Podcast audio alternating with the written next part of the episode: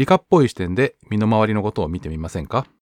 そんな理科の時間 B 第511回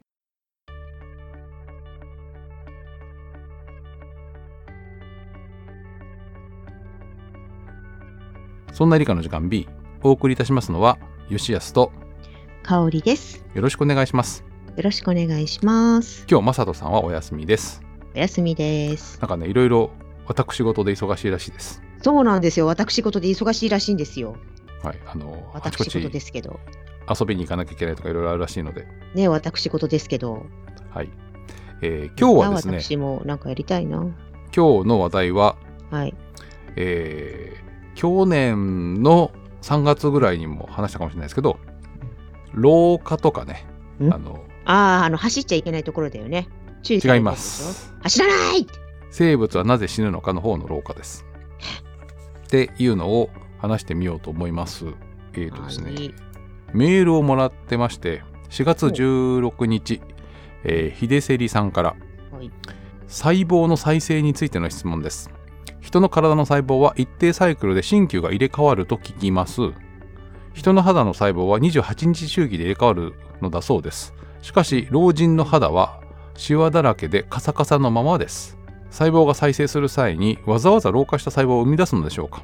どうせ再生するならツルツルで潤って水を弾くような細胞に再生すればいいのにと思いますどういう仕掛けでしょうか？といただきましたありがとうございますありがとうございます。うん。それはまあそうなんですけどねそりゃまあそうですか。終わり？これメールは終わりなんですけどあ、はい。うん、で、お肌うん。はどうなってるかっていうと皆さんなんとなくご存知の通り角質っていうところにうん。あの、奥さんとの確執。えー角質の角は角ねはい。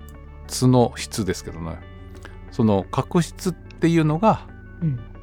お肌の細胞として作られてうん。一番上からかまあ俗に言う赤として、えーと剥がれていくやつが、えー剥がれてもうん新しいものが作られるので、うんいつでも、えー赤が出ても皮膚がなんていうの？再生してるっていう風になっています。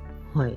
でじゃあ皮膚の細胞の老化って何なのよとつまり同じ細胞がカサカサ？あそう再生してるんだったらうん。お肌の調子って変わらないはずなのに、うなんで皮膚が老化するんでしょうねっていう話なんですけど、えっ、と、角質層は古くなると赤として剥がれます。それはいいですよね。はい。で、常に新しい角質層と置き換わっている。これもいいですよね。うん。ただ、うん。えーお年を召すと、うん。えー基底細胞って言って、その角質の下にある、うん。えーその角質細胞を作るところの、えー増殖性が低下をしますと。つまり、新しい細胞が、あの、うんお肌の細胞ができにくくなるっていうのが一つ。で、えっ、と、それと、うんえー代謝というか、もあまり良くなくなっていくようで、うん。えっ、と、表皮全体が薄くなっていくんだけど、角質層は、えー、と厚くなって、えー角質層が、なんていうの、えー再生する期間が長くなるっていう話と、あもう一あ表面に赤が溜まっちゃっていわゆるみずみずしいへ皮膚が表に出にくくなるってこと？あそうです。ゆっくりしかあの、うん。再生されないっていうのと、うんもう一つは、うん。えーっと水分を保持する能力というのを、えー核化っていう細胞がね、えー皮膚の細胞になるときに変化するんですって。うん。えーっと皮膚の内側にあるところから外側にこう出ていくときに核化っていうのがあるみたいなんですけど、うん。えーその、えー機能が低下するっていう話やあとは体全体の、えー何代謝が悪くなって栄養が先まで送られないっていうのの組み合わせで、えーお肌が、えー、とツルツルなところからややこう疲れたような感じカサカサシワシワになっていくっていうのが、えー、と内的要因としての、えーお肌の加齢。じゃあえっとその基底細胞で作られた細胞だけを見てみれば加齢にはなっていないわけね。ただそれがいわゆる表面的っていうのかな？皮膚全体として見ると時間がん？えー、新しい細胞自体も細胞自体もダメなの、えーとお疲れなやつになってしまっていてえなんで？疲れん。ただ、えーと頑張ろうよ。ある程度うんあの何広い範囲でうん。少しいじめてあげるとガバッと上が剥がれてうん。もう一回やり直しっていうのがあってツルツルなところが、えーと発生したりもしますうん。あのーなんていうの皮膚科でしっかりやってもらうピーリングっていうの、うん。あの、えー皮膚の一番上の層を、えー薬剤で、まあ、溶かすみたいなものとか、えーっていうのをやってあのやや、えー厚めにこう皮膚をいじめて、うん。えーとっていうのをやるとある程度ツルツルのお肌が出てくるっていうのがあります。あとは表皮のシミみたいなものが、えーと剥がれてその、の下から、えー新しい皮膚がちゃんと再生する。やりすぎるとえっ、とやけどのケロイドみたいになっちゃうんですけど。うん。やったことある？私はないです。やってみたい？うーんとシミは気になるお年頃になってきたんですけどね。で。もとりあえずいいかなって思っていて。あとそう。もう一つそれがあの内的要は力がなくなってくる感じなんですけど一方で、えー、と外的要因紫外線とかをたくさん浴びて細胞が変質してしまって要はもともとの細胞が、えーうまくこう分裂できなかったりあとは、えーとよくあるあのお肌の中にはね、えーと紫外線が当たると、うん。えーメラニンっていうのを作って、うん。えーと紫外線から体を守るっていうのがもともとある日焼けをするとかまあいわゆる日焼けね。そうそうそうそうでもともと細胞にはそのメラニンを作るっていう機能があったりしてうん。うん。でそれはあの紫外線がの刺激でそれが作られるようになるわけだからあのオンオフがしやすくなってんのねメラニンを作るぞっていうのがうん。そういうのがえっ、とたくさん紫外線を浴びすぎるとうん。暴走してですねえ？メラニンを多めに作ってやめないっていうのとかあとは何それ？それがまあシミ的なものになるんですけど迷惑な。なので深いところのシミはさっきのピーリングみたいなものだと,、えー、となかなか治らなくて表にあるえっ、となんていうの、えー日焼けしたところがなかなか取れないみたいなやつは、えー、とうまくなんだろうな再生力を上げるとかっていうのでできたりしてそのニキビ跡は取れないけど、えーとうん。シミは取れてそばかすは取れなくてみたいないくつかのパターンがあるみたいです。深さのによっての、えー、とシミの種類とかによってうん。っていうことで、うんえっとお肌の話もあるんですけれども老化ってしなきゃいけないのっていうところをそうよね。別にしなくたっていいよね。そう本編で話していこうと思っています。え誰に？誰に言えばいいの？わかんない。誰に言えばいいのか。あの誰に言えばいいかが分かったら教えてください。はい。言いたい感じ？いや、えっと聞いてみたい感じはありますけどね。あそう。はい、はい。ということで本編の方では、えーうん老化の話をしようと思っています。はい。そこ走らない。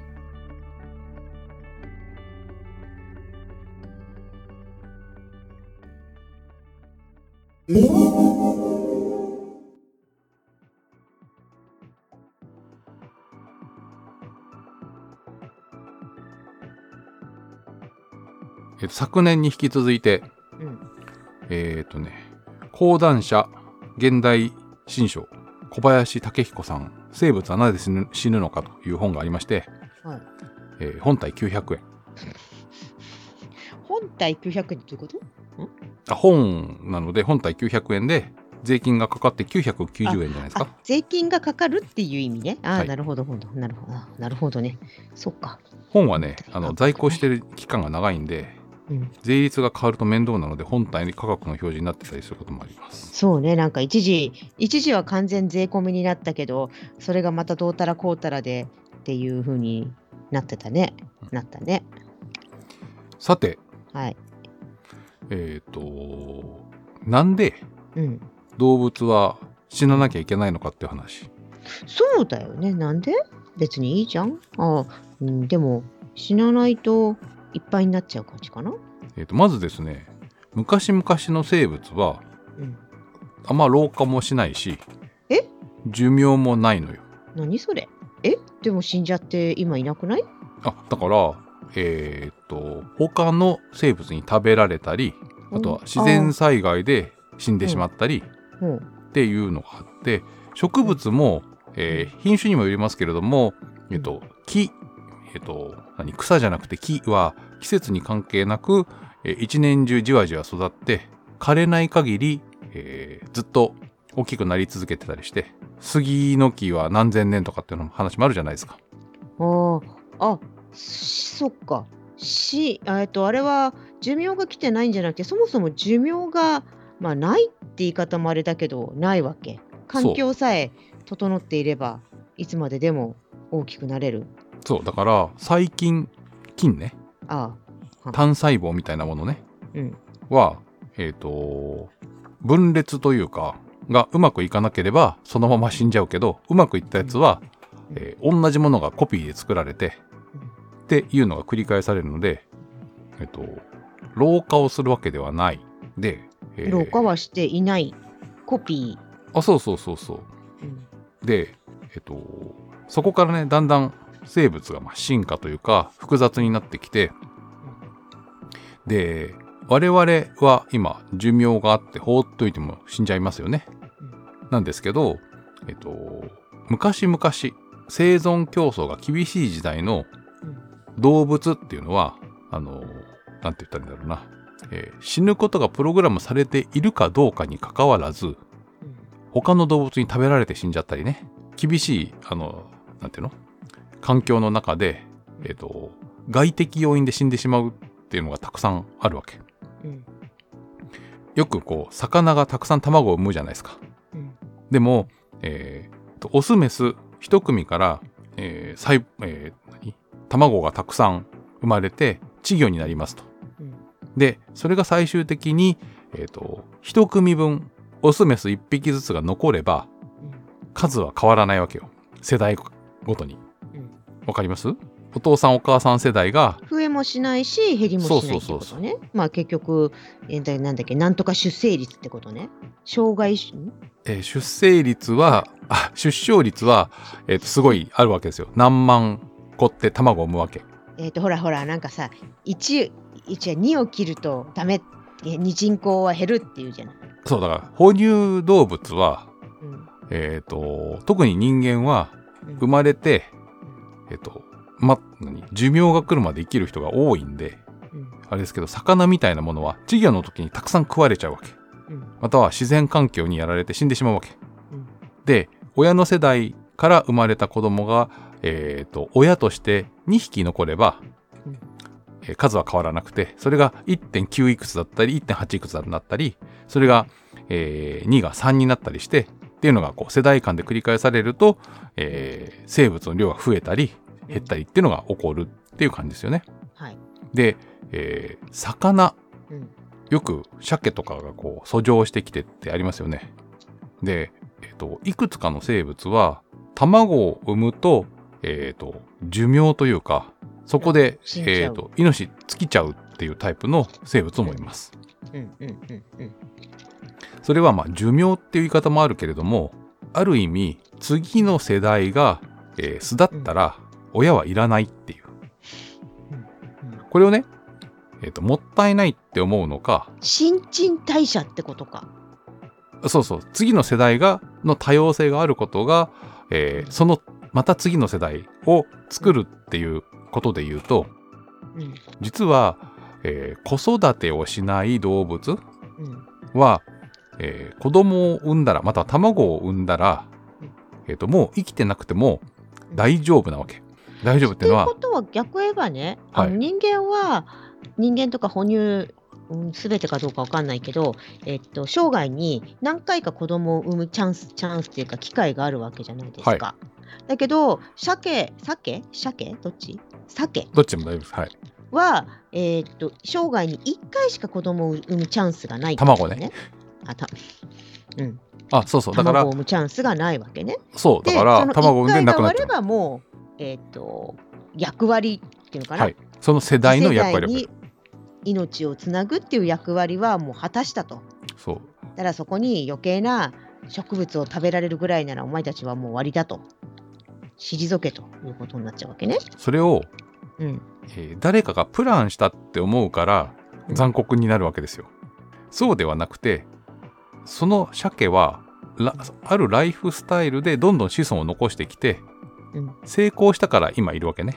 うんうんうんうん。失敗してたらうん毒乳絶滅になってしまうの。うんうん。絶滅しなかったっていうのは、えっとうん。進化の過程で、えっとうまくやった。うん。うまくんうまい戦略を、えーで対応できた。っていうやつなのでだから植その物みた戦いなものも略の一つがさっさと死ぬってことなんだっけ？そうです。で,、そこも含めた戦がものが戦略だったと。うん、でうん。魚も、うん。えっと群れになって、えっと大きくなるまで群れの中で生きるようなやつとかうん。あとはタツノオトシゴみたいにうん。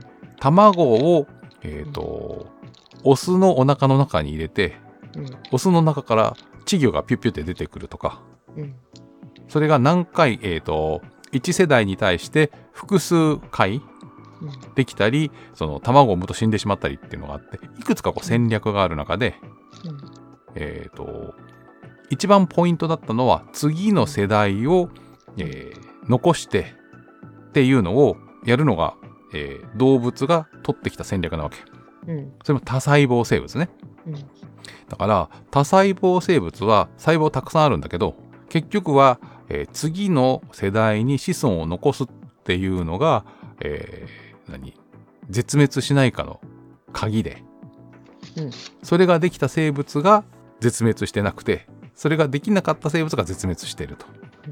でということはどういうことかっていうと次の世代をサポートするのに邪魔な、えー、と個体はうん。えっと、死んじゃった方が効率がいいかもしれない。餌を取り合うわけでしょ？ある意味。うんうんうん一方で、餌が豊富にあったり、うん。あとは、えっ、と、実際には、それで寿命が決まってんじゃなくて、えー草食動物だったら他の動物に食われちゃったりするわけですよ。うん。だから、子孫を残して食われないようにするとか、群れになって食われないようにするっていう方を、えーうん。頑張って進化をしているわけね。うん。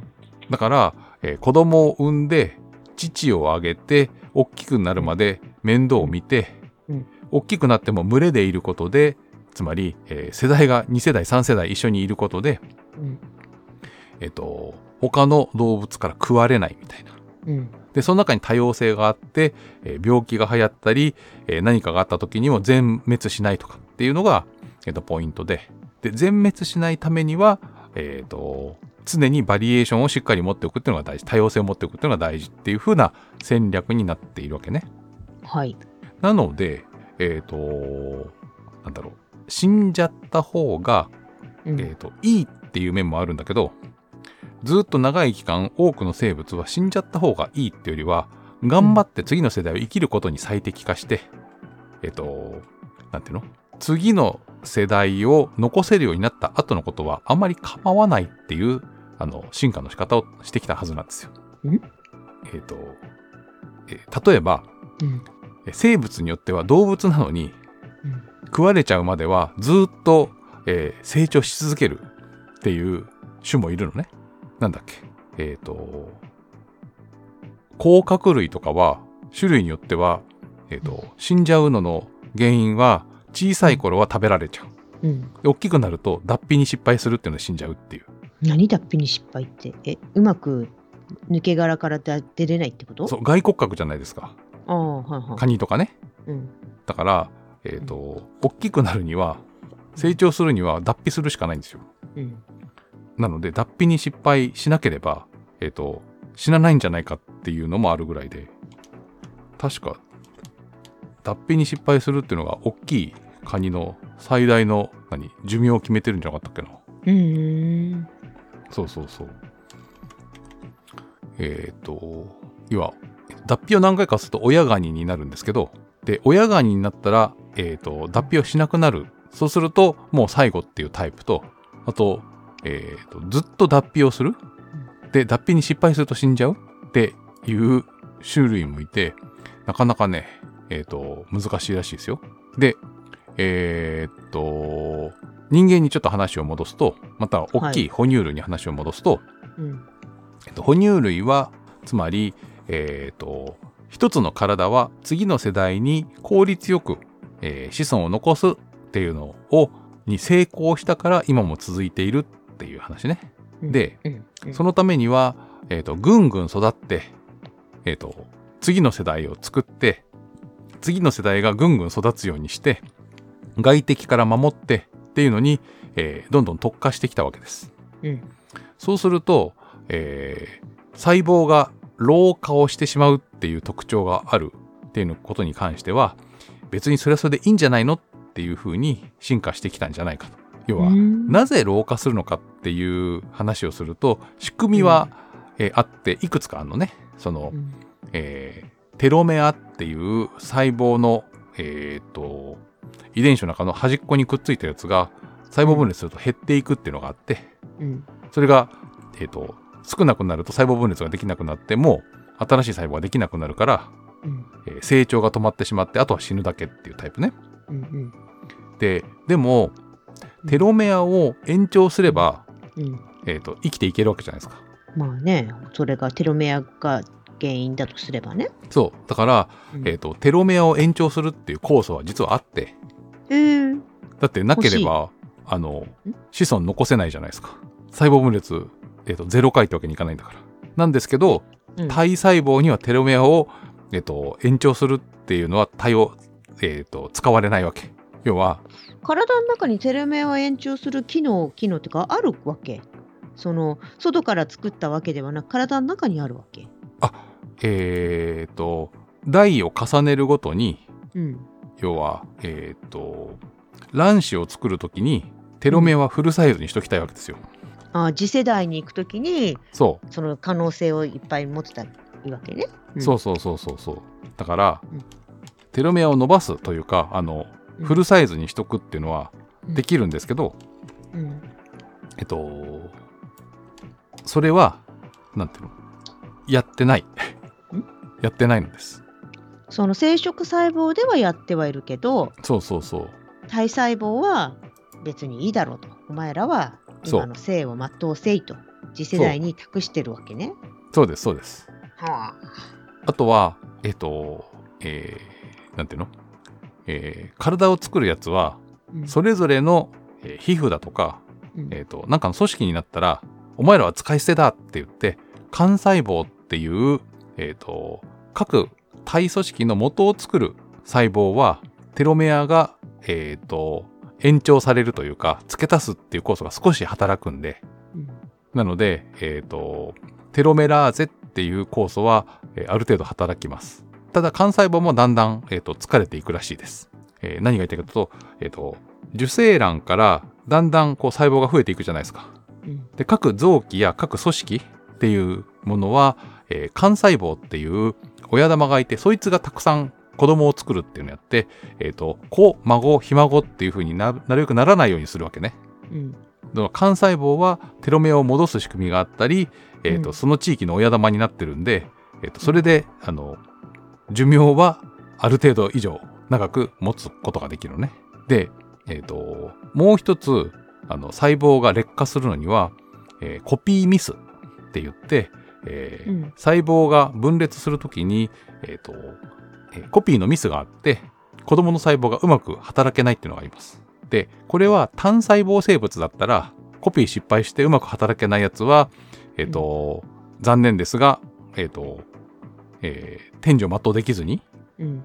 で一方で、えー環境により適応したやつは、えー長くその場にいられたりより、えー分裂をたくさんできたりするっていう風になっていって、うん。つまりコピーミスは多様性なんだけど、えー多細胞生物我々みたいな大きい生物は、えーとコピーミスが起きたやつが、えーうん。その次の世代に伝わるわけじゃないから、うん。コピーミスが増えてくると、えーなんとなく、えーとダメな子が、えーと体の中にできてきてうん。その先増えないとか間違ってメラニンたくさん作っちゃうとか、うん。えーと髪の毛の黒い色を入れるの忘れちゃうとか、それちょっとどうにかしてほしいね。そういうのが起こると要は、えっと、そういうのが増えてくると白髪になったりとかシミができたりみたいなことがあって、ちなみにちょっとよろしくないね。テロメラーゼが、うん。えっと働くもう一つの細胞があって実はがん細胞っていうのがあって。あ？だから、えっとがん細胞は、えっとうん。増殖することだけに特化してうん。死ななくなった。っていうのとかがあってじゃあ、えー多細胞生物は、えーとどんな細胞でもコントロールされずにたくさん増えればいいっていうわけじゃないっていうのが分かると思うんですね。このがん細胞を見ても。つまり制御されて、えーと分裂をするのが正しくて。でうん。その中で、えーとテロメラーゼっていうのが効きすぎるとあの各細胞が、えーバランスよく大きくなれないんで。うん。ぐんぐんとバランスよく大きくなるためにも、えーテロメラーゼは控えめで幹細胞あ卵細胞幹細胞をコントロールで、えー子孫ができたらその後はまあいいかっていう戦略がたまたま当たったっていうことなんじゃないかと思うんだよね。だから一般的にはそのテロメラーゼっていうのが、えーもうちょっとだけ、えーと細胞の中で働くと、えー死ににくいっていうのがあるかもしれないけど、そこの調節っていうのはうまく、えーいくわけじゃないし自分であんまコントロールはできない。で、えーともう一つがうん。さっき、えー、香織さんもちょっと言った増えすぎたら困るじゃんっていう話があってうん。なので、えーと増えないところに特化したっていう淘汰もあったんじゃないか。要は増えすぎてしまうっていう要は死なない生物っていうのがもし出たとしたら、えーその辺の食べ物を食い尽くして自滅したのかもしれないっていうのは可能性としてはゼロじゃないわけ。ああ今はだからもういなくなっちゃったけどもしかしたらいたのかもしれないと。うん。例えば、えー、と一番最初にうん。光合成をして酸素をたくさん出すっていううん。植物になるね、えー、と生物ができた時に地球上の、えー、とにあった鉄を全部サビにして、うん。えー、と海から鉄がなくなってサビになってあの地面に積もっちゃったとかっていうのがある一方で、うん。えー、と酸素が濃くなりすぎてうん。あの自分たちも生きにくい状態で細々と生きるみたいなことになっちゃったりするわけ。光合成が大得意な生、えーと植物はやや二酸化炭素が濃いぐらいの方がよく成長できるんだけど寿命なくても、えーたくさん増えられない状況に自分を追い込んじゃったわけね。うんまあいろんなバランスで、えーと生物の進化っていうのがあるんだけれどもそんな感じで、えーなぜ、えーと死ぬのかじゃなくて死ぬと結構ラッキーなことがあるまたは、えーと子育てが終わったら死んじゃった方が、えーとなんていうのかな。その生物の集団の代謝要は新しい世代がのびのびと生きられるっていう風になるっていうのもあって、うん。えー多細胞生物。で動物は、えっと、ある程度の寿命があって放っておいても、えーと死んでしまうっていうものが、えー生存戦略として外れじゃないっていうので生き残ってるっていう感じなんですね。うん異論はあるかもしれないですけど、うんねえあのまあなんていうのかな。えっ、と人人人間っていうのかな。人生としてはまあそうだよね。たあの死ななければさえっと大変なことになっちゃうわけじゃん。地球上にね。あまあまあ増えすぎちゃうからね、あ、はい、だからまあ人生に終わりが終わりがあるのはまあ認めるしかないかなと思うけどシミが増えたりとかさ。そう。一方でなったりとかさ皮膚がカサカサになるのは別になくてもいいんじゃね？そうそう。そこがね大きくまた論点が2個あるんだけど、うん。えーつまり、うん。えーと次の世代を育てるのに役にうん立たなくなった体は、うん。えー、と体全体が、えー同じくらいのタイミングで、えー、とボロボロになるっていうのが一番いいわけですよ。どっかだけ、えー、と元気っていうのバランスが取れて弱っていくっていうのがよくて、うん。えー、となので、えー、と私今55歳ですけどおうゴーゴー。いいね。このくらいからいろんなところの細胞が、えっ、と、なんていうの？コピーミスがあったり、あとは、えっ、と、テロメアがなくなって分裂ができなくなって、えっ、と、新しい細胞ができなくなったり、えっ、と、あとは、こう、栄養を割り振るっていう方の、えっ、と、機能も悪くなったり、あとは、えー内分泌系みたいな、ホルモンを出す方の、えー細胞も弱ってきたりっていうので、えーじわじわと弱っていくっていうのが起こります。で、えっ、と、どのくらいの年がいいのかっていう話は、昔の劣悪な環境で子供を社会的に育てるっていうところまで頑張るっていう体を作ったわけですよ。だから、うん江戸時代は、えっ、と、うん50歳ぐらいまで生きられれば、うんいろんなね、えっ、とう、ん影響で死んじゃうわけじゃないですか。うんってことは、えーいい環境になれば80歳とか90歳ぐらいまで動けるような体だったのを劣悪な環境で、えー、と50年で、えー、と死んじゃってたっていうのが環境がどんどん良くなってきて、うん。えーあっちこっちの臓器だったり働きっていうのが、うん。えー、と壊れなければ70歳80歳90歳まで生きられるっていうのが今の状況なんじゃないかと思ってるのね。まあ、うん。それまでの、えーここ100年200年よりももっと前は、えー、と病気になったら死んじゃう。怪我をしたらそこから、えー、と菌が入って長く生きられないみたいなこともたくさん起こったわけでそんな中での最適解っていうのが多分、えー、と50歳ぐらいっていう時代が長かったんじゃないかと思うし、うん。えーあと平均寿命としては、えーとね、この生物はなぜ死ぬのかを見ると昔の、えー人間の、えー、と何？平均寿命は15歳。え ?2500 年前まで人の寿命は15歳。え？15? なんだけどじゃあうん子供がもっと小さい時に埋めたかっていうとそうではなくてよねそうだよねちっちゃい頃に死んじゃう子が多いんで平均にするとなるほどなるほどはいだから生まれてすぐ死んじゃう。幼年期に大きくなれない。で大きくなれるとしばらく生きられてうんでまたそんなに長生きしないで死んでいくので平均すると15歳なんだけど。うん。で、まあさ今生きてる人たちの中で見ればまあ2 3 0歳ぐらいにはなってるのかね。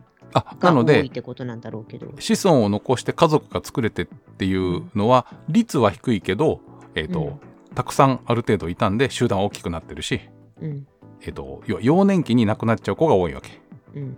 えー、と薬もワクチンもないし、うんえー、と自分で自分をコントロールできないというか育てられないというか、えー餌を取ってくるのもできないからね、そのために社会生活をするんだけどっていうのが、えー大きくなって、えー多分ベストな、えー、とことをやると人間の最大寿命は115歳ぐらいじゃないかと,、えーと考えられています。へえうん、えでもでも110え115歳ぐらいなの。そうそれがだから、えーとでもレ115歳っているよねあそうそいうだから。っていうかいた？いる？わかんないけど。112歳とか113歳ぐらいが最高齢じゃないですかね。ねえ。えじゃあその人たちは逆言えば、えーっと人間という、まあ、個体が生き長生きするいい条件の中でぬくぬくってたってこと？あある意味そう。で、えーと。えーでもさでもさ変な話、120歳前後の人っていうのはやっぱ戦争時代とかそういうのにを経験してるわけでしょ？生き抜いてきた。はい。ねえ。その時代が裕福だった方がもっともっと長生きしそうだけどね。あだからやっぱりそこで仕組みとしてのになってた方がぐんとその後伸びるのかな？いやそれはあんま関係ないんじゃないですか。あそうですか。運の問題と弱る問題の話でうんそうなのでえっ、と動物っていうのはまあ寿命もあるけど、えーうん。人間としてはその2500年前前ん？2500年前ぐらいまでは、えー、と幼年期から青年期にかけてどんどんどんどんじわじわと死んでいっちゃうけどそれでも子孫が残せる。さっき、えー最初の方に言った、親世代が2人なのが子供世代が、えー、と2人分生き残ってその子孫が作れれば、えー集団の大きさはキープできるわけじゃないですか。うん。ってことは女性は、えー、と出産適齢期っていう生物学的な出産適齢期になったら、えーとうん。子供を産んで8人とか10人とかね、えー、と産んでその中の、えー、と2人ぐらいは、えー、と次の世代が残せるように、えー、と成人するっていう感じの、えー、と生き方、うん。それが3人になればどんどんどんどん人増えていくわけじゃないですか。うんうん。でそういうのに最適化した体は条件が良くなってきて子供の頃死ななくなって、えー、と病気をしなくなってまた病気が治るっていう風になると、えー 100, 100年分とか110年分ぐらいの、えー、と実力があるという風に考えられています。でも、実力ね。えー、とそのくらいの、えーことにすることによって何？それを長く伸ばす方に、えーエネルギーを使うってことはどっかに無理が来るわけです今度は。改造するわけですからね。長く使えるようにするためにはどっかで投資をしなきゃいけないでしょ。うーんそういうことになるの要は壊れにくい仕組みを作るわけだからうん。それが、えっと悪影響を与えるというか、えっと大きくなる時の、えー阻害要因になるかもしれないしたくさん食べないともっともっとたくさん食べないといけないっていうので、えっとバランスをずらした。要は寿命150歳の体にするには、えっとうん多分、えー何十世代ってかかると思うんですよね。もしなるとしたら。うん。ということで話を戻すと、どこいしょ。えー40歳とか50歳でいろんなところがこう疲れてくる感じは、うん。えーとある程度仕方がないです。で、えーさっき言った、えーテロメアを長生きさせるとかあとは、えーと眼化を防ぐっていうのは、えー一般的には代謝が低い要は、えーと細々と一生懸命じゃなく生きるっていう方が、えー長持ちするっていうのが一般的です。でも、うんえーやっぱりはつらつといろんなことをして、えー生きると、えー傷がついたりその細胞というか、えー DNA に傷がついたりうん。その、えー、と分裂をたくさんしたりっていうので、うん。えーと寿命を縮めることになるはずででどんな風な、えー人生が送りたいかって考えるのは人間だけで動物は明日死ぬかもしれないって怖がらないわけですよ。うーん。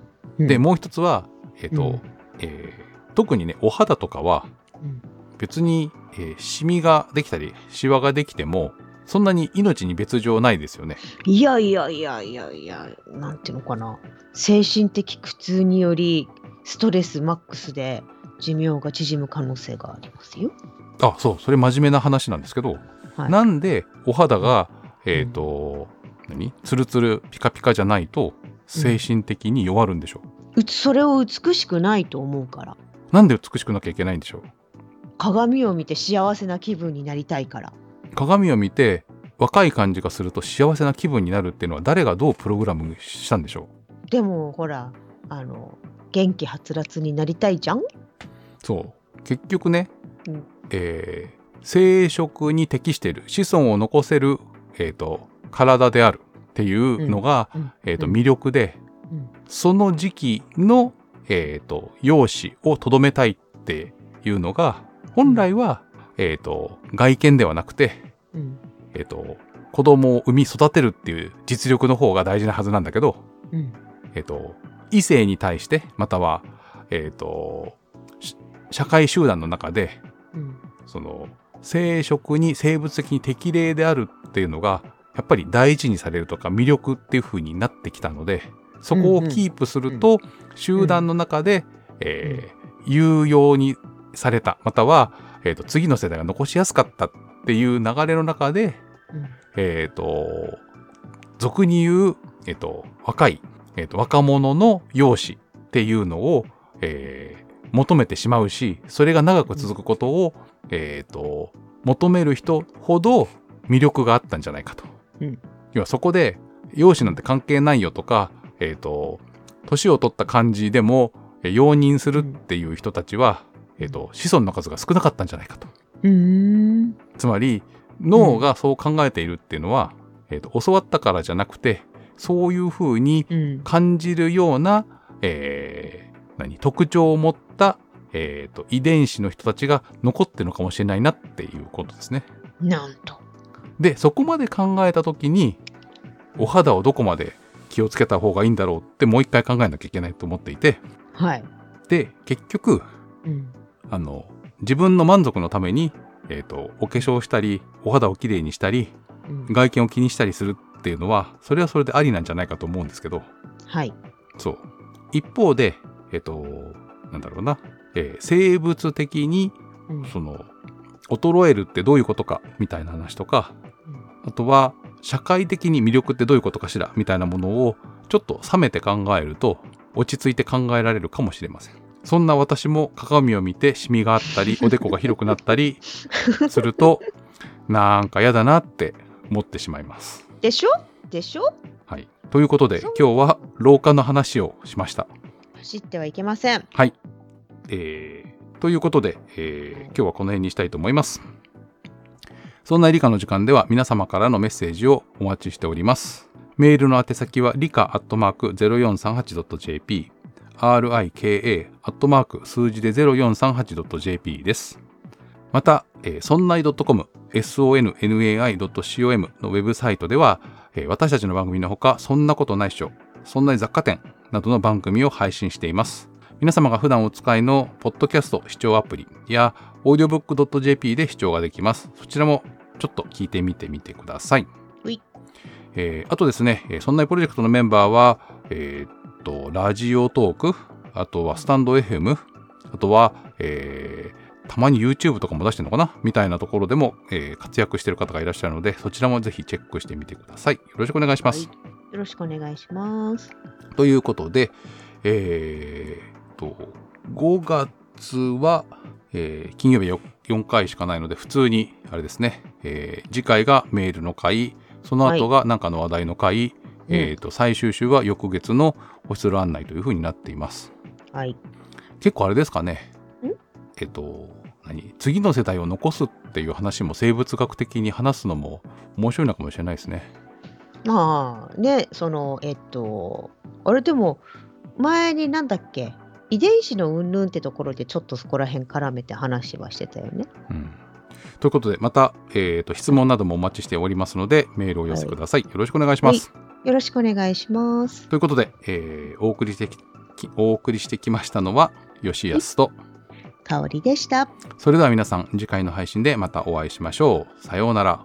ごきげんよう。